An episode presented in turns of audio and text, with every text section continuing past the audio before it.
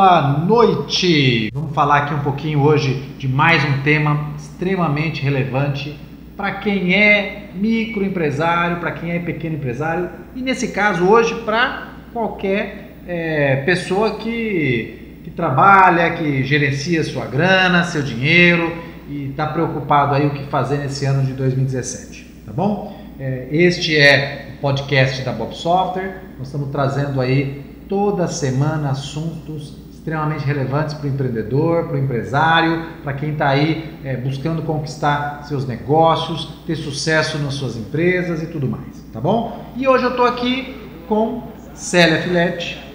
A Célia é uma especialista em finanças pessoais, a Célia é, tem uma especialidade que está se tornando aí é, muito importante nos dias de hoje. O brasileiro está começando a se preocupar com as suas finanças pessoais, cuidar do seu dinheiro, não só o dinheiro da sua, da sua empresa. Então, separar e começar a cuidar aí do seu dinheiro, o dinheiro que está no seu bolso, tá? Então, a Célia vai falar um pouquinho sobre isso, falar um pouquinho sobre é, a história dela, a experiência dela, a sua formação e depois a gente está aqui no, no, na, na, fanpage também aberto a vocês colocarem aí suas perguntas para a gente poder responder também. Esse podcast vai ficar gravado também, nós vamos disponibilizar para que você possa depois escutar, baixar ele no seu celular e escutar também, viajar escutando e você pode aí aprender sempre um pouco mais. É o conteúdo que a Bob Software está trazendo para você aí toda semana, tá bom? Célia, muito obrigado. Um prazer ter você aqui para falar um pouquinho de um tema aí que a gente tem falado um pouquinho e é extremamente relevante aí para o brasileiro hoje, né, que está começando a se preocupar com isso, né? Isso, isso mesmo. Obrigada, Paulo, pelo convite. Para mim é um prazer porque é, é um assunto que está na atualidade, mas que poucas pessoas conhecem ou discutem sobre isso. Ainda é um tabu falar sobre finanças pessoais ainda existe muito medo de acessar essa válvulazinha que nós temos na cabeça para desmistificar esse problema. Então eu costumo dizer que a educação financeira ela tem que passar por algumas fases, por algumas etapas e não existe uma fórmula pronta. Não existe uma fórmula pronta. Cada pessoa é um indivíduo e sendo um indivíduo ela tem uma necessidade. E essa necessidade é, nós temos que atender e ela tem que descobrir qual é a necessidade dela. Então existem muitas informações nas mídias, em livros, mas eu costumo dizer que a gente vai por fases. E uma das primeiras é perder o medo que ela tem de olhar para a sua própria vida, para a sua situação, e enxergar aquilo como uma oportunidade e não como um problema. Não ficar olhando só o problema que ela tem, a dificuldade que ela tem em administrar suas finanças, mas olhar para suas finanças como uma oportunidade de crescimento, uma oportunidade de envolver a família nisso tudo, porque sozinho é muito difícil. É importante se envolver o marido, a esposa, filhos, os filhos que têm já uma idade de compreensão, eles têm que fazer parte desse processo. Então é importante, primeiro de tudo, perder o medo. Então os filhos precisam, já que já têm compreensão, é, eles precisam participar desse processo ativamente, entender a situação financeira da família. Entender a situação dentro do limite deles, dentro de uma, uma situação, de uma postura que eles consigam absorver. E que são através de pequenos detalhes, é, é uma economiazinha aqui, mostrar para eles que se comprar esse produto hoje, amanhã talvez ele não vá usar. É desligar uma energia, diminuir o tempo de banho e, e devolvendo isso para ele aos poucos. Então assim, vamos tomar um sorvete hoje? Olha, hoje eu só tenho 5 reais, o sorvete custa 10. Vamos parar fora do shopping andar para não pagar estacionamento? E chega lá e compra o sorvete de 10 para ele. Quer dizer, envolve ele nesse processo. E dentro de casa é a mesma coisa. Vamos fazer isso, vamos economizar aqui. É importante que ele saiba que o dinheiro ele não entra todos os dias, então ele não pode sair todos os dias. Uma hora ele acaba. Então, falar na linguagem dele, mas envolver nisso, porque criança consegue absorver. Criança consegue, ela tem capacidade de absorção desde que seja na linguagem dela. Então, envolver os membros da família é o primeiro passo. Fala um pouquinho de você, Célia. Bem, Sua experiência, Como sua formação. nessa- Como é que você chegou nesse tema aí? é, eu, eu passei por várias transformações. Eu sou administradora, sou especialista em marketing, fiz gestão financeira também, porque eu queria entender um pouco mais a diferença que as finanças ela vem para a gente só como um débito e crédito. E eu achava que a finanças era bem mais do que débito e crédito. Fiz a pós-graduação em em finanças e saí de lá com 50% de débito e crédito e fui buscar conhecimento no dia a dia. Eu venho de uma família que é, é, sempre teve uma estrutura financeira. Eu não digo uma estrutura financeira alta, mas o equilíbrio financeiro dentro daquilo que, é, é- que era a nossa remuneração. Meus pais foram assim, eu venho de uma família de quatro irmãos, e os quatro agem dessa forma porque nós tivemos um bom exemplo dentro de casa. Era viver dentro das nossas condições e pensando no futuro, que o futuro ele chega. Nós estamos no presente, mas o futuro ele chega. Amanhã é futuro, depois de amanhã é futuro. Então eu tive muita base nisso. É não gastar por qualquer coisa, sempre poupar alguma coisa, sempre estruturar alguma coisa. Então isso já veio de família. Eu trabalhei muito tempo dentro de uma empresa, que eram muitos funcionários, e sempre aqueles que estavam endividados e tudo mais, eu trabalhava com faturamento. Então tinha muitos amigos ali e eles começaram a perguntar como você faz, como você deixa de fazer. E eu comecei a desenvolver planilhas e acompanhá-los e eu via que aquele resultado ele era fantástico. Ele era fantástico. A gente conseguia transformar vidas em pouco tempo, porque a pessoa queria ser transformada. E ela não começou a ganhar mais, ela começou a aprender a gastar o seu dinheiro e a investir o seu dinheiro naquilo que realmente era importante. Foi aí que eu fui descobrindo essa minha habilidade e fui investindo. É estudar todos os dias, é ler todos os dias. E uma coisa que torna-se natural é, toda vez que eu converso com alguém que ela fala alguma coisa, eu começo a avaliar as compras que ela faz, como ela. E, eu vejo, eu falo assim, você controla, né? Ah, eu tenho minhas planilhas. Mas aí eu começo a ver que ela tem dados, ela não tem informação, ela não transforma aquilo em informação. E eu comecei a fazer esse trabalho, gostei, é uma paixão, eu sei que ele faz a diferença e estou aí fazendo. E voltando um, pouquinho, Paula, quando eu digo que a gente vai passando pelas fases, então, perca o medo, envolva a sua família, que são os principais desafios. E para passar para aqueles cinco passos que a gente vê sempre aí na internet, nos livros, ó, siga esses cinco passos você vai ser feliz, vai ter uma vida plena. Não existe vida plena, não existe vida feliz se não tiver algumas perguntas e algumas respostas. E essas perguntas e essas respostas só a própria pessoa pode dar. Ela, junto com a família dela. Ô Célia, é, recentemente eu escutei que o Brasil tinha estava com 2 milhões e 400 mil pessoas endividadas. Em cartão de crédito, em crédito ao consumidor. Eu não sei eh, até onde esse número é um número real, mas eu pergunto para você, o que faz essas pessoas se endividarem tanto? É, elas ganharem pouco? A gente falar que o salário está muito baixo, a remuneração das pessoas é muito baixa, por isso que elas se endividam tanto? É um pouquinho de cada coisa. O salário realmente hoje é, é uma faixa, é um, um valor baixo pela inflação que nós temos acumulado. Compro uma coisa hoje, amanhã já é outra. Mas, no meu entender, pelo que eu acompanho, são compras mal feitas, são compras sem planejamento, comprar aquilo que não é necessário para aquele momento ou acima daquilo que ele pode ter. Como um carro financiado em 60 vezes, ele Vargo financia, tem vários é, é, planos de financiamento. Teve épocas que você precisava nem dar entrada naquele carro. Então você compra um bem de 40 mil, ganhando 2 mil por mês. E coloca uma parcela de 700 reais. Só que essa parcela, o primeiro mês, tudo bem. Só que aquele carro ele vai gerar manutenção, PVA, Combustível, seguro, seguro. combustível, tudo. E- Ele é um Ele outro membro conta, né? da família. Só que a hora que começa a chegar todas aquelas despesas e somadas naquela parcela, não conseguiu pagar. Ela não conseguiu pagar, começam as dívidas. Então, não é tanto quanto ganha, e sim como ele gasta.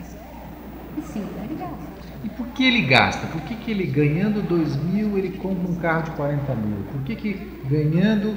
É, nós vivemos, vivemos aí no Brasil nos últimos 10 anos um acesso ao crédito muito fácil, é, é, parcelamento de todos os tipos de bens, é, é, bens duráveis, geladeira, fogão, todo mundo querendo comprar tudo. E as pessoas tinham acesso a isso. Faz as pessoas comprarem? É só essa oferta, essa publicidade? É, por que, que as pessoas vão e gastam mais do que elas podem gastar? Olha, por mais de um fator também. Primeiro que a sociedade ela impõe que você deve ter um status e uma grife. Vestir grife é status. Vestir grife é fazer parte daquela vibe. Então, vamos usar grife. Vamos ter o que todo mundo tem. É pela comparação. Em alguns casos, Paulo, o que eu vejo é assim: a pessoa ela está tão perdida, tão endividada, tão. que olha, uma dívida mais, uma dívida menos, pelo menos eu vou ter o prazer de ter esse bem. E acaba comprando. E acaba comprando. E vai se endividando. Aí começa a chegar a fatura do cartão. Só que nós, enquanto pessoas, nós somos um eterno endividado. Porque nós não vamos deixar de comer, nós não vamos deixar de ter a higiene pessoal, nós não vamos deixar de estudar, de andar. Você sai de casa, você está gastando. Para respirar, você tem que. Você tem que ter um ar puro. Você tem calor, você liga um ar-condicionado, um ventilador, você troca de roupa. Então, a partir do momento que nós nascemos, nós já temos dívidas até o último dia da nossa vida. Verdade. E vamos contraindo dívidas, e mais dívidas, e mais dívidas com o nosso acesso às compras. Então nós esquecemos, às vezes, de falar assim, eu já devo tudo isso daqui, porque eu vou almoçar, vou jantar, vou tomar café da manhã, vou tomar banho o resto da minha vida. Se eu adoecer, eu tenho que me cuidar. Então, esse cálculo, ele não é bem feito. Então, Mas eh, ele não é bem feito em nenhum momento, porque a gente não aprende na escola não. a fazer isso. E nós não somos ensinados. E, e voltando um pouquinho que você falou de envolver os filhos que já entendem, já compreendem nesse processo de, de uma educação, uma reeducação financeira, é, é, quem está endividado está dando um exemplo para os filhos para que eles sejam endividados. Sim. Né? Para que eles vejam. Aquilo é normal. É, aquilo é normal, aquilo faz parte da vida, eu vou fazer igual meu pai e minha mãe sempre fizeram. E quando ele vê que aquilo não é normal, ele está num ambiente tão conturbado que às vezes sozinho ele não consegue sair. É onde eu falo, quanto mais endividado, quanto mais medo a pessoa tiver de enxergar a realidade dele, para começar a fazer uma capacitação financeira e ser é, autossustentável, fica difícil. Cada vez mais ele vai se endividando. Por isso que eu falo que as primeiras fases, perder o medo, envolver sua família, com as crianças, é, é, como eu disse, um cuidado maior, né? falar na, na linguagem deles e não, não transferir a responsabilidade, a responsabilidade dos pais para eles. Mas eles têm que saber a tomar conta de pequenos detalhes. Sabe, aquilo que é dele, cuidar do brinquedo, não deixar uma torneira aberta e mostrar o que, que aquilo representa. Se ele deixar de gastar tudo aquilo inconscientemente, como que pode voltar para ele? É a história do sorvete. Vamos tomar sorvete? Vamos. Então, não vamos parar no estacionamento? Vamos andar duas quadras? Que seja um exemplo, né? Fazer Sim, isso por exemplo. Exatamente. É, usa, cria situações. Vamos criar situações para mostrar isso para eles. E devolve isso em forma de bem num espaço curto de tempo. Ele vai começar a entender, ele vai começar a criar isso. Ainda existem pouquíssimos projetos de educação financeira para crianças, o que eu acho uma pena, porque eles vão fazer o nosso futuro. Se o nosso país hoje está passando por toda essa crise, quem no futuro vai ter que gerenciar tudo isso daqui? As nossas crianças, os nossos adolescentes, os nossos jovens de hoje. Sim. Que nós vamos estar praticamente saindo do mercado. Porque o Brasil, ele vai melhorar? Ele vai melhorar. A curto prazo, será? Ele pode demorar dois anos. Espero que seja em abril esteja tudo bem. Mas vai ser em abril? Abril de que ano? Então, é, essa responsabilidade, eu acho que a gente tem que começar a discutir. Deixa eu pegar mais um gancho aqui, você falou, é, no momento que os nossos jovens, as crianças vão estar assumindo aí, e a gente está saindo desse mercado, né? É, dessa saída do mercado, onde a gente não vai ter a capacidade produtiva, né? O adulto hoje não vai ter para sempre a capacidade produtiva e ele, claro, eu imagino que eu vou trabalhar o resto da vida, mas em determinado momento eu não vou ter toda a capacidade produtiva para gerar é, também a gestão financeira pessoal, a educação financeira pessoal tem que tratar dessas questões de como eu não fico dependente à aposentadoria do governo, ao INSS, como é que eu lido com isso? É, se é previdência privada, se é investimento é, financeiro que eu vou fazer alguma reserva, como é que, como é que se enxerga isso? Hoje, com essa proposta do governo de alterar essa aposentadoria, eu acho que deu assim um, um, uma luz. Ele é ruim? Ele é ruim uma luz ou uma mexida, é, né? Uma mexida, uma luz para a pessoa começar a pensar. Um alerta. Que, exatamente, um, um, alerta, acendeu uma luz vermelha. É, é triste para o trabalhador que está contribuindo, eu estou nessa situação, talvez você e tantos outros. Realmente, estou contribuindo, contribuindo, e a hora que eu estou chegando, muda, eu com 70 Dá anos, as regras do jogo mudou as regras do jogo e, e tudo bem. Tá? Então, realmente, partindo disso, eu não concordo muito. Acho que tem que ter um outro tipo de transição. É, é uma outra situação. Mas você não controla Agora, isso? Não, não controlo porque isso não está nas minhas mãos. E por mais que a gente faça é, é, é, protestos, manifestações, nem sempre nós seremos ouvidos. Agora, o que, que a gente pode fazer no nosso dia a dia para nossa aposentadoria, para nossa qualidade de vida não depender de segundos ou de terceiros? se educar financeiramente, para ser autossustentável, para ter uma aposentadoria melhor. Aposentadoria que eu digo não é essa de só de se aposentar e parar de trabalhar, não. Porque eu acho que quando a gente vai envelhecendo, você começa a dar uma diminuída, às vezes o mercado já não te absorve, mas como vai ser hoje? Então, investir em previdência privada pode ser uma solução? Pode ser uma solução. Mas todas as soluções, Paulo, ela depende aonde a pessoa está, até a localização geográfica ela muda. Em algumas regiões, hoje pode ser que o uh, investimento imobiliário esteja em alta. Sim. Em outras, não está em alta. Previdência privada, dependendo da idade da pessoa e quanto ela consegue depositar mensalmente, pode ser uma saída. Para outros, se já tiver aí com 55, 60 anos, talvez já não seja mais a opção. Ter um plano B para acrescentar uma renda, talvez seja uma das saídas. Investir, a poupança ainda é um investimento baixo? Ela é um investimento baixo, mas é um investimento. Não deixa de ser um investimento. Então, é aonde você está, aonde você pode chegar, aonde você quer chegar, é que vai determinar o melhor tipo de investimento que você vai fazer. E assim, o investimento bom hoje, amanhã ele pode não ser aumentou a taxa de juros, baixou a taxa de juros, mexer na Selic. É, tem que ficar atento, tem o tempo todo. Todo dia você tem que estar atento. Por isso que a gente chama de capacitação financeira, de educação financeira. Todos os dias você tem que estar atento no mercado. Você decidiu investir em imóveis, como estão os imóveis hoje? Acompanhe, abre jornal, lê, não deixa na mão de terceiros aquilo que é um que é seu. Administre o seu, seu dinheiro, administre seus bens. Não deixe para outros.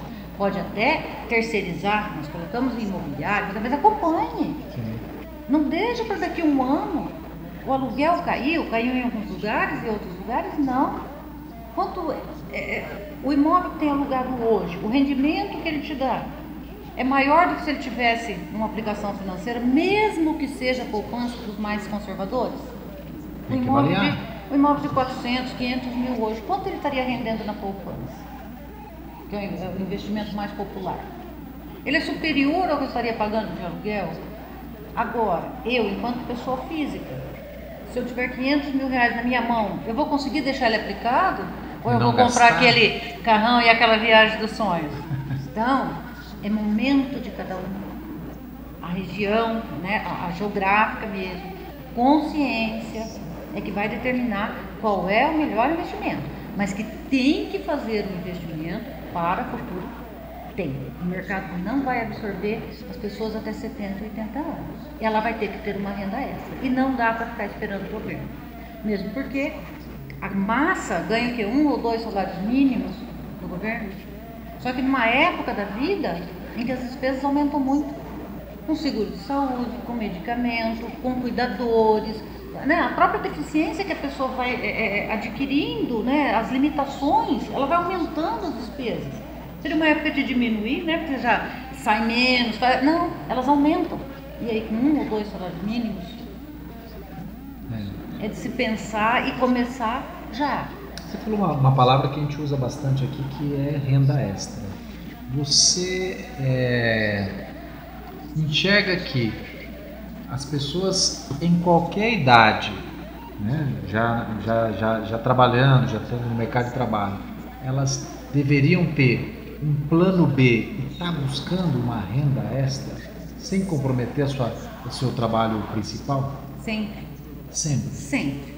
Por quê? Porque, olha, nós, é, é isso, Paulo, serve até para quem hoje está desempregado, porque nós estamos pensando, né, conversando mais aqui para quem está tendo renda e tudo mais.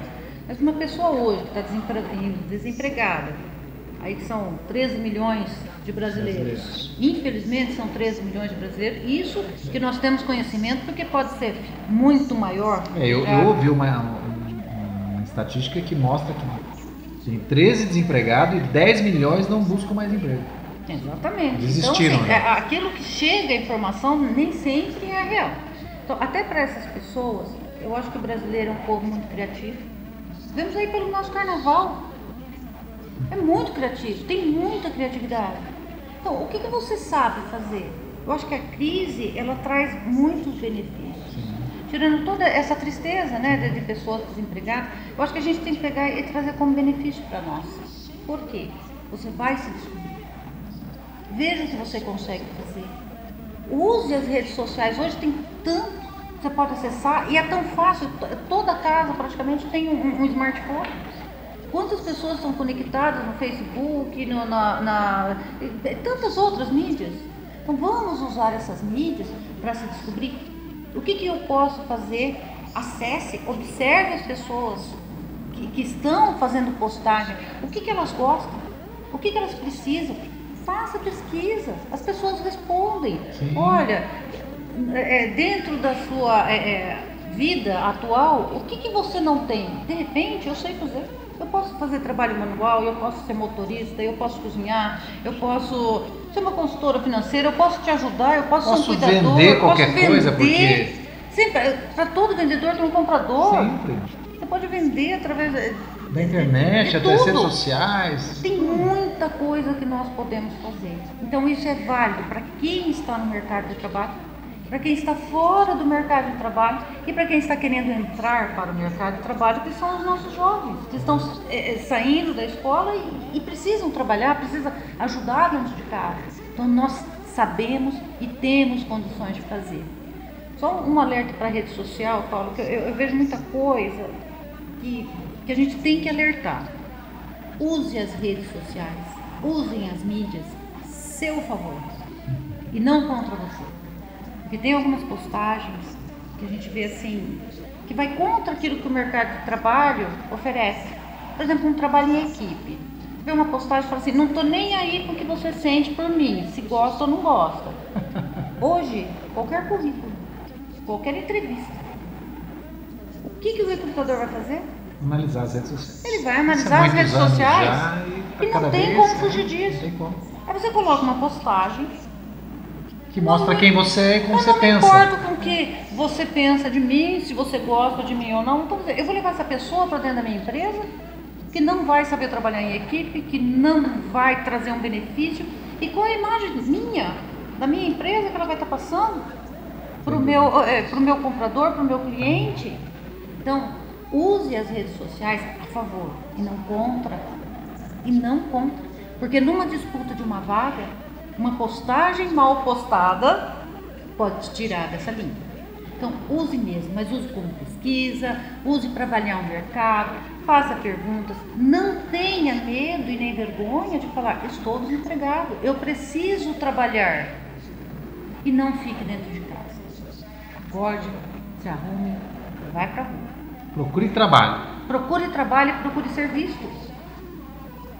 Dentro de casa ninguém te vê. Então você tem que ir para a rua. tem que buscar, observa, vai na rua, vai olhando o que as pessoas e hoje estão em dia, fazendo. para renda extra, tá cheio de oportunidades. Cheio de oportunidade. Para quem quer realmente agarrar e trabalhar, tá cheio de Exatamente. Então, as pessoas têm vergonha de falar eu estou desempregado. Não tenha vergonha disso. Isso não é vergonha. Nós estamos passando por uma transição grave, difícil. Então, se mostre e observe. Cada quadra que você andar, você vai observar que as pessoas estão à procura de alguma coisa, precisando de alguma coisa, e talvez o que ela precise, você saiba fazer. Então, é renda extra para quem está e para quem sai. E quando eu falo das fases, uma das fases é justamente essa. Se hoje um empregado perder o emprego, que não é difícil. Sim. Por quanto tempo Não há segurança, né? Não tem segurança. Não tem segurança. Não tem Uma segurança. palavra que Por quanto tempo você consegue se manter? existe um número para isso, assim, importante para você se planejar? Olha, Paulo, eu acredito hoje que quando a pessoa sai, ela vai ter é, 13 terceiro, férias, tem lá os benefícios fundo de garantia, mas ela precisa ter, no mínimo, quatro salários reservados. Independente de todos, todos esses essa rescisão dela. Independente dessa rescisão, porque ela pode precisar se manter por um determinado período de tempo, até ela começar a ter uma outra renda. Ela pode ter que pegar esse pouco que ela está recebendo dos benefícios, do seguro-desemprego e investir no negócio próprio. Então ela tem que ter uma outra reserva para manter o equilíbrio financeiro dentro da casa dela, para continuar eh, sobrevivendo e, e pagando aquilo que ela já contraiu. Então ela precisa ter no mínimo quatro salários. E pensando que ela pode conseguir uma recolocação rápida, que é o que todo mundo quer e espera. Só que essa recolocação, se ela começar num nível mais baixo, a remuneração vai ser menor do que aquela que ela ganhava. Então, para ela equilibrar, ela precisa ter no mínimo quatro salários reservados. É, no mínimo. Ô Célia, nós estamos aqui com o nosso amigo Fábio Glaudston, que colocou uma pergunta aqui. Célia, se uma pessoa quer começar a jornada de organizar suas finanças, qual seria o primeiro passo? Para começar a se organizar, É. Para começar, é isso que eu, eu acabei de- é, que eu comentei agora. Perder o medo, envolver a família, ter essas respostas. Se eu perder o emprego, quanto tempo eu consigo? Se eu for um empreendedor individual e eu perder alguns contratos, por quanto tempo eu consigo me manter? E, primeiro de tudo, responder tudo isso. A hora que você tiver todas essas informações, que ela é só sua e só você consegue responder, não tem mais ninguém. Nesse momento, nem um consultor financeiro vai conseguir te ajudar tanto, porque são informações que estão dentro de você, só você consegue responder. Aí sim nós vamos começar a estruturar. Quanto você ganha? Quanto você gasta? Normalmente nós não sabemos quanto nós gastamos. Quem é funcionário de empresa sabe quanto ganha. Os empreendedores, normalmente eles não sabem quanto ganha porque vem a renda de vários lugares, principalmente quando ele tem essa renda extra, que também vem e ele mistura com a renda principal, então ele não sabe exatamente quanto ele ganha, quanto ele gasta e o pior de tudo, quanto ele deve. O pior de tudo é saber quanto ele deve. Aí nós começamos todos planilha, planilha simples, planilha de Excel, que deve ser, te- tem modelos aí na, na, na internet, várias. Pode até pegar como modelo para começar, mas desenvolver a sua e começar a relacionar tudo, mas tudo mesmo. Tudo que entra, tudo que sai, as datas que isso mais acontece, quando você paga, quando você recebe. Gerou toda essa informação, mas é de tudo, Paulo. Quando você não tem a informação, faça a média do passado. Mas traga para um plano real. Comece a colocar nessa planilha. Não, não se importe muito com, com a- aquela planilha assim, ah, o que que é uma despesa fixa e o que que é uma despesa variável. Nós não estamos falando de contabilidade, né? Nós estamos falando assim de eh, das suas despesas. Então não se preocupe muito se isso aqui é despesa fixa, variável, que é, é uma outra situação. Tá. Faça a sua planilha com aquilo que você sabe fazer naquele momento, ou peça ajuda para desenvolver e vai discriminando tudo e faça o fluxo de caixa. Porque como eu disse, a partir do momento que nascemos, nós devemos, então coloque, nós estamos em março, só tem 10 meses, né? Sim, 2017 já, só já, tem já, 10 meses. tem é. 10 meses. Então você tem que planejar. Porque Todo lá em- ano. Todo ano. Esse planejamento já era para ter sido feito lá em setembro, outubro. Mas começar agora está ótimo. Desde que começa está ótimo.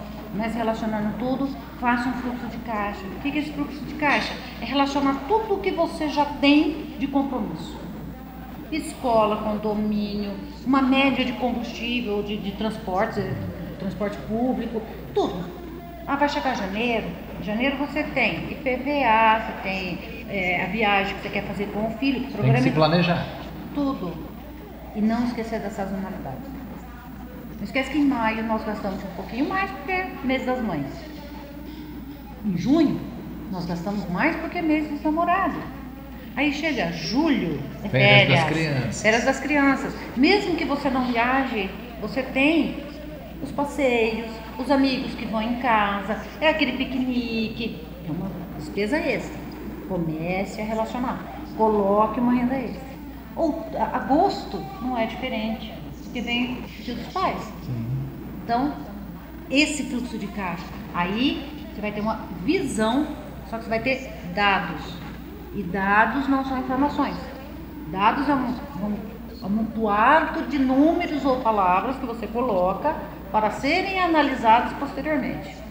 E aí é que a gente começa a avaliar aonde está indo o seu dinheiro, aonde estão as suas maiores despesas, aonde estão os seus maiores compromissos para começar a adequar. A adequar tudo. Leva um tempo. Leva um tempo. Mas depende da pessoa. Vai de pessoa para pessoa. Quando ela está realmente disposta, sabe que aquilo é importante, nós conseguimos. Os dados, pelo menos, dá para conseguir em, em um mês, um mês e meio, dependendo do envolvimento dela. A avaliação desses dados dá para a gente fazer em um mês.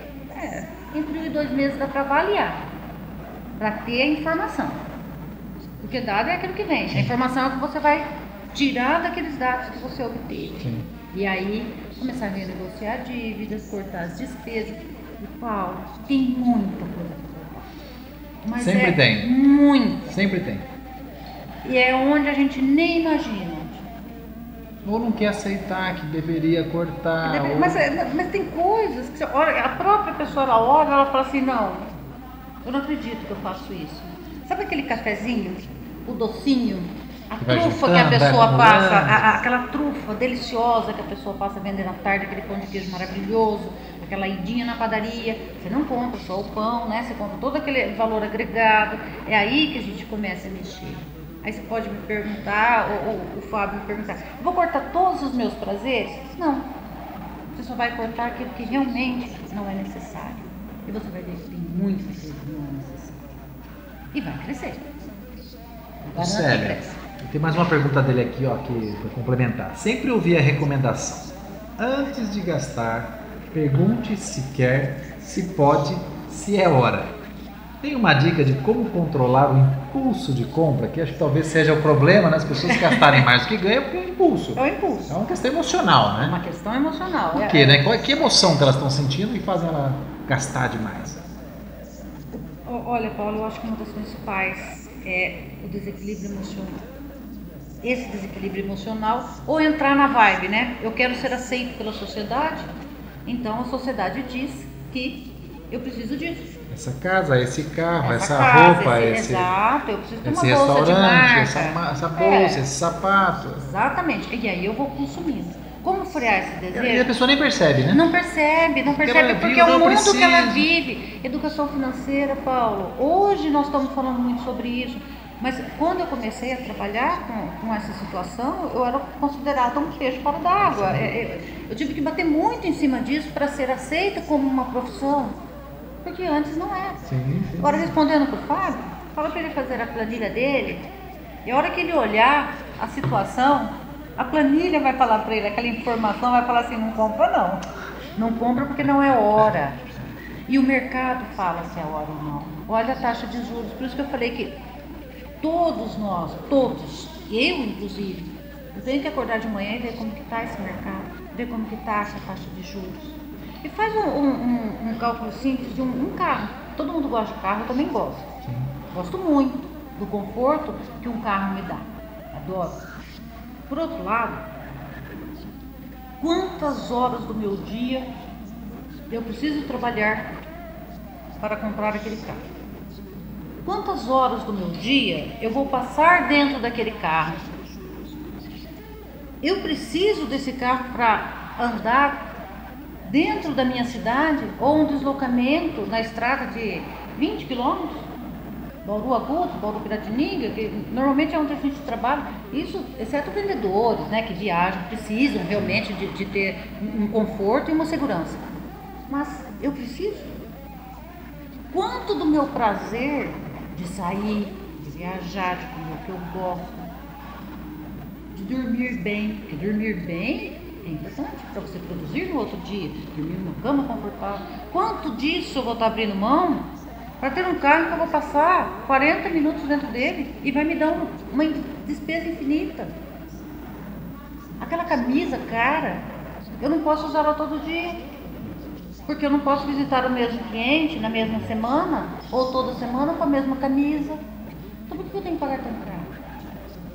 Pode ter? Pode realizar os sonhos. Sonho é ótimo e ele está aí para ser sonhado e está aí para ser realizado. E o dinheiro está aí para comprar esse sonho mas ele tem que ser estruturado e no momento certo. E o momento de cada um é diferente. Então não dá para ir pelo só pelo que o mercado oferece. O Célia, é, historicamente, pela sua experiência, quem gasta mais, o homem ou a mulher? Olha, eu acho que a mulher. A mulher gasta mais. Gasta mais. Mas ela não mais gasta... em valor ou mais em quantidade de itens? ela gasta mais em quantidade de itens porque ela não compra só para ela. Ela compra para ela e para uma família. O homem normalmente ele compra mais para ele ou ele mantém assim, passeio, uma viagem, mas a mulher ela gasta mais porque ela tem. Primeiro que uma oferta maior. Homem ele vai no casamento é um terno um sapato, uma gravata. Mulher não mulher vai no cabeleireiro, mulher faz maquiagem, ela quer um anel novo, ela quer um sapato novo, ela quer uma roupa nova, ela quer tudo novo, uma bolsa nova, porque mudou a cor, a cor do momento, não é mais o preto, é o bege. Então, assim, nesse quesito a mulher gasta mais. Mas quando o homem decide gastar, ele gasta um impulso bem maior do que a mulher. Porque os itens dele normalmente são mais, mais caros. caros. E diante disso, e pela experiência que você tem, uma situação onde a família precisa tomar as rédeas das suas finanças. Quem que tem que assumir ali o dia a dia? De pagar a conta, de verificar esses dados, de é o homem ou a mulher? Não tem uma regra. Não tem uma regra. Depende de cada caso. Depende do casal. Tem mulheres que são mais passivas, tem mulheres que são mais ativas. E a mesma coisa acontece com o homem. Ou até pela própria profissão um homem que viaja a semana inteira, Mais como difícil. você vai deixar a responsabilidade para ele? Ele uma hora ele está numa cidade, depois é, é a hora que ele chega no hotel, ele dorme, ele já tem que levantar, ou ele tem que fazer um relatório de tudo que ele vendeu, de tudo que ele trabalhou. E se a mulher estiver mais, é, é, mais próximo, mais na cidade, não seja a responsabilidade dela, mas se torna mais fácil. Na minha casa é o contrário. Em casa quem fica com a responsabilidade é meu marido. É diferente. Por quê? Você é consultora financeira pessoal, Isso. só que em casa ele que cuida Ele que cuida porque ele é bancário, ele tá é mais fácil. Eu não fico num único lugar. Hoje eu estou aqui, amanhã eu vou atender um outro cliente, eu vou atender o que é para demorar duas horas, às vezes demora três, aí eu vou buscar filho na escola. Então são divisões de tarefa. Então não existe a responsabilidade desse ou daquele, depende do casal. E tem filhos que também podem ajudar. Por que não? Tem filhos que pode ir ao banco, ele pode pagar, eles têm habilidade com, com, com computador, não tem? Então passe para ele a responsabilidade. É bom que ele tenha essa responsabilidade para ele ver o que entra e o que sai. É uma forma, inclusive, de você começar a educar, a ele entender como é difícil. E se atrasar um dia, quanto isso vem de juros, quanto nós vamos perder, é uma das formas. Então, não tem uma regra. Vai de pessoa para pessoa, situação para situação. Vou emendar aqui porque o Julie Anderson, nosso amigo Julie Anderson, perguntou exatamente isso. Boa noite, Célia. Como educar nossos filhos para que sejam bons administradores de suas finanças? Acho que tem que começar desde cedo. Nós falamos, tem que começar tem desde cedo. Também depende. Porque tem crianças que com 6, 7 anos são super desenvolvidas, super ligadas, e tem crianças com 10 que ainda não é. E, é uma preocupação Mas, demais para a criança saber de, desses valores? Isso é pesado para eles? É pesado dependendo da forma com que você coloca, da didática que você usa, dos valores que você apresenta. Os valores que a gente apresenta para eles tem que ser valores da idade deles. Qual seria uma referência? O que, que eles gostam de comprar? Eles gostam do cinema, eles gostam de sorvete, eles gostam de. Brinquedo. Brinquedo. Quanto custa esse brinquedo? Então, é trabalhar o lúdico deles, é, é, é dele, e não tem a, a regra. A educação financeira não tem regra, porque nós estamos lidando com pessoas, e cada pessoa é única. Então, a da criança também é única.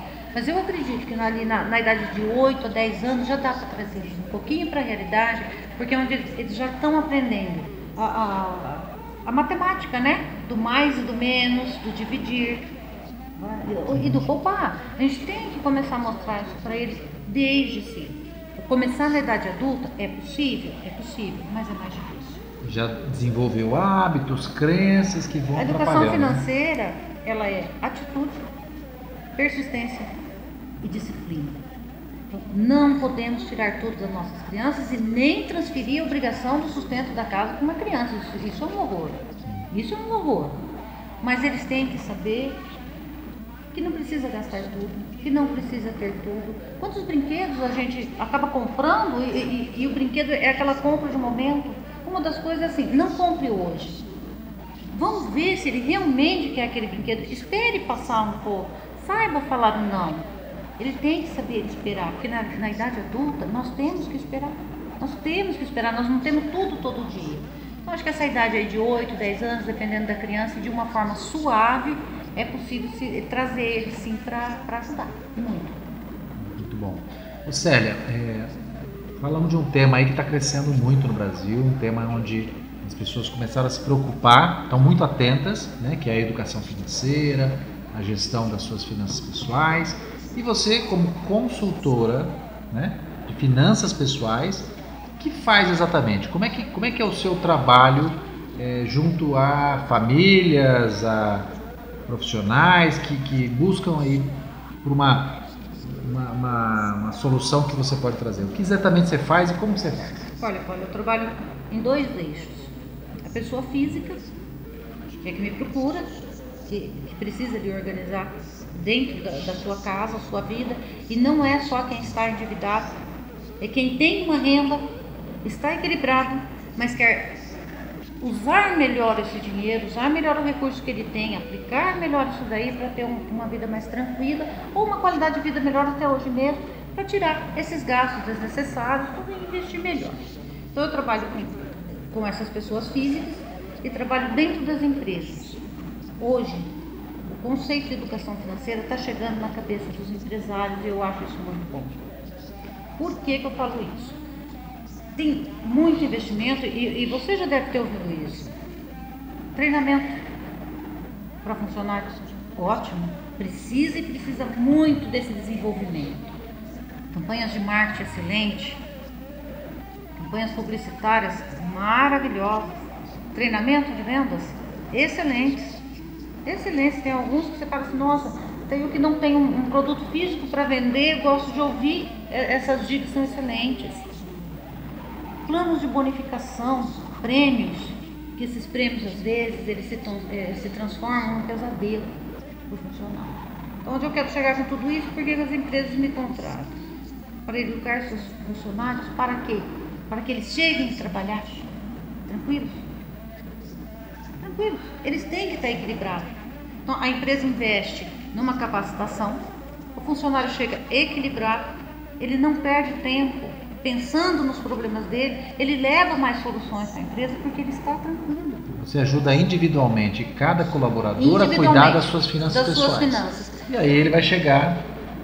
Ele chega para trabalhar muito melhor. Porque o colaborador que chega endividado todo dia vai estar cheio de problemas com a cheio cabeça. Cheio de problema. Ele vai operar uma máquina, ele pode quebrar essa máquina, ele não está concentrado. O processo produtivo dele não é bom. Dependendo de uma pergunta que um cliente faz, ele está tão chateado naquele dia, com tantos problemas para resolver, que a resposta que ele dá para o cliente pode perder um cliente. Quanto custa trazer esse cliente de volta? Então, investir na capacitação, investir na capacitação. E, isso tem, tem ocorrido assim, com maior frequência, que me deixa muito feliz, porque eu estou vendo o resultado diferente e me junto aí às campanhas publicitárias, aos treinamentos, porque um não é mais importante do que o outro. Para uma empresa funcionar, é o alinhamento de todos. E nesse, eh, nesse trabalho que, que você desenvolve, Célia, é, você é mais procurada hoje, você falou dois casos aí, para situações mais críticas, onde realmente a família está devedora, tem que sair de uma situação difícil, ou para as famílias que estão mais equilibradas e querem. Mais devedoras. É a realidade que o Brasil representa. É a realidade que o Brasil representa. Vamos dizer assim, é, de cada dez, nove são os endividados e um é querendo ter uma melhor qualidade de vida, infelizmente. Mas esses nove vão chegar ao ponto de ter uma qualidade de vida. Então é, é interessante. É possível. É possível. Essa é a pergunta do, do nosso amigo Emerson aqui Oliveira, lá de São Paulo. Uma família que não teve uma orientação financeira adequada tem condições de se reorganizar? Considerando que trata-se de uma formação cultural? Tem. Nós somos pessoas inteligentes. Nós somos inteligentes. Nós somos pessoas capacitadas. Se nós aprendemos a mexer na internet, nós aprendemos a mexer com nossas finanças. Mas nós... precisa ter atitude, persistência, atitude, persistência e disciplina. disciplina. É isso que a gente tem que aprender. Coragem. Muita coragem. Perder coragem. a vergonha. Perder a vergonha. Nós estamos falando num país de milhões de endividados. Mas os endividados, aí quando você trata deles, a vergonha deles é em relação a, a sociedade, quem? A sociedade, a sociedade, ela, ela cobra, né? Ela cobra. Ela cobra da gente uma postura, uma posição, é, que você frequente aqueles lugares. Então é difícil, Paulo, é muito difícil. Os próprios, é, é as pessoas que você convive, as pessoas que a gente convive, elas também é, é, nos cobram, como nós também cobramos os outros, não é só as pessoas que nos cobram, nós também temos esse olhar. Então, é perder mesmo o medo que tem jeito. Tá?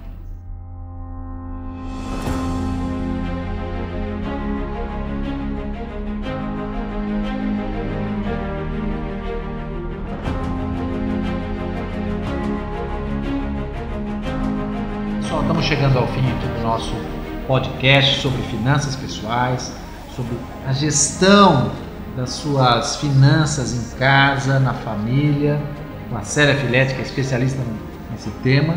E queria que a Célia deixasse aí, Célia, é, nós vamos deixar no podcast, vamos deixar seu, seu e-mail, site, todos os seus contatos, mas quando a pessoa contrata você, só para quem está nos assistindo entender, ela pode contratar do Brasil todo? No Brasil todo. Você atende via Skype? Via Skype, é, quando a, a localidade é mais próxima, eu vou até o cliente a primeira vez e depois eu continuo pelo Skype. Tá. Por que, que eu faço dessa forma? E quando é, é muito longe, aí é só por Skype, Skype, mesmo. Tá. tá? Aí tem que ter muito envolvimento da pessoa, muita determinação. Tá. Então, eu converso com ela, ela me manda por e-mail tudo aquilo que eu preciso para eu avaliar e a gente vai mantendo esses contatos. Quando é mais próximo, eu vou até o cliente. Quando é na cidade, ou cidadezinha próxima aqui, eu vou até o cliente. Tá. tá? Então é uma forma de se fazer e por Skype é, é um, vamos dizer assim, o custo é menor. Sem dúvida. Porque eu não preciso me passar custo nenhum. Mas e hoje, eu também não tenho custo é, E hoje nenhum. em dia pelo Skype. É um trabalho. Hoje Skype tá fácil. Né? Muito fácil. Muito fácil. Muito fácil. Você tem, tem sessões para a pessoa, dá tarefas para elas. Paulo, tem coisas que eu peço para a pessoa, eu peço por Skype num dia, no outro dia ela me manda pelo WhatsApp. E às vezes eu mando, eu mando uma mensagem para ela e falo, estou aqui avaliando, dá essa informação para mim, eu estou precisando dessa informação, você tem? Ele me manda pelo WhatsApp, a gente resolve em 30 segundos. Às vezes é um sim, um não, um valor. E a pessoa te contrata para sessões? Como é que funciona isso? É um pacote? É, é, normalmente é um pacote, Paulo. E ele depende da pessoa ou da empresa, né, da quantidade de pessoas ele pode ser um, um, pacote de quatro, seis meses, um ano, depende da situação. A primeira avaliação que eu tenho que fazer, o que mistura muito e, e, muda esse tempo também é quando a pessoa tem esse plano B, que ela tem outras rendas, o empreendedor individual que ele tem. Eu, às vezes eu preciso separar o que é pessoa física e o que é empresa. Eu tenho que separar. Eu não, eu não consigo é, é, misturar tudo isso. Eu tenho que primeiro separar para ele entender ele pessoa física e ele empresa porque senão é dinheiro que pega de um lado, paga o outro e aquele vira uma confusão ali. Então, tudo depende, Paulo. Não tem uma regra. Tem pessoas que em dois meses você consegue, porque ela é única, ela não tem dependentes, ela mora sozinha, mais é fácil, só ela, ela tem um emprego fixo, aí é mais simples. Bom, Célia, não sei se você sabe, mas o nosso software de gestão, Bob Software, ele também cuida de finanças pessoais. Né? Ele não é hoje 100% preparado para isso, mas nós estamos modificando para que ele se ajuste e fique o melhor software de finanças pessoais do mercado. Hoje a gente já faz todo o controle financeiro, toda a gestão de contas a pagar e receber, tem fluxo de caixa, tá? Tem gestão de cartão de crédito, né, que eu acho que deve ser um, um desafio muito grande para quem usa cartão de crédito, né, gerenciar o cartão de crédito, quem está endividado, o limite, faz o parcelamento. Então a gente tem gestão e o nosso software de gestão ele consegue ajudar também não só o micro e pequeno empresário, mas também as famílias a se organizarem. E o mais interessante disso tudo, o nosso software tem planos de assinatura mensal a partir de 27 reais. Então, é não tem como... Cabe no bolso. Né? Cabe no bolso, cabe no né? Bolso. Isso você cabe aprovaria, né? Aprovaria. Não tem como cabe ter desculpa para você não fazer é, a gestão bolso, das suas finanças bolso, pessoais. Claro. Então, pessoal, eu queria agradecer, agradecer muito a Célia por esse papo, foi muito bom. Conseguimos aí tirar a dúvida de várias pessoas, creio que as minhas também. E é um assunto que a gente tem que retomar, extremamente importante, porque ter uma vida financeira saudável, saudável. vai ser bom para o casal, vai ser bom para os seus filhos, vai ser bom para os seus netos, porque você está deixando aí toda uma mensagem, um legado. E para as empresas. E para as empresas vai ser bom também, para que os seus colaboradores vão trabalhar muito mais tranquilo. Muito tranquilo. Não é? Muito mais tranquilo. Quem quiser procurar a série depois, mais informações a gente vai deixar no podcast gravado e passaremos para vocês aí também. E ficamos por aqui. Até o nosso próximo podcast, na próxima semana, com mais um assunto fantástico para o micro e pequeno empreendedor. Obrigado.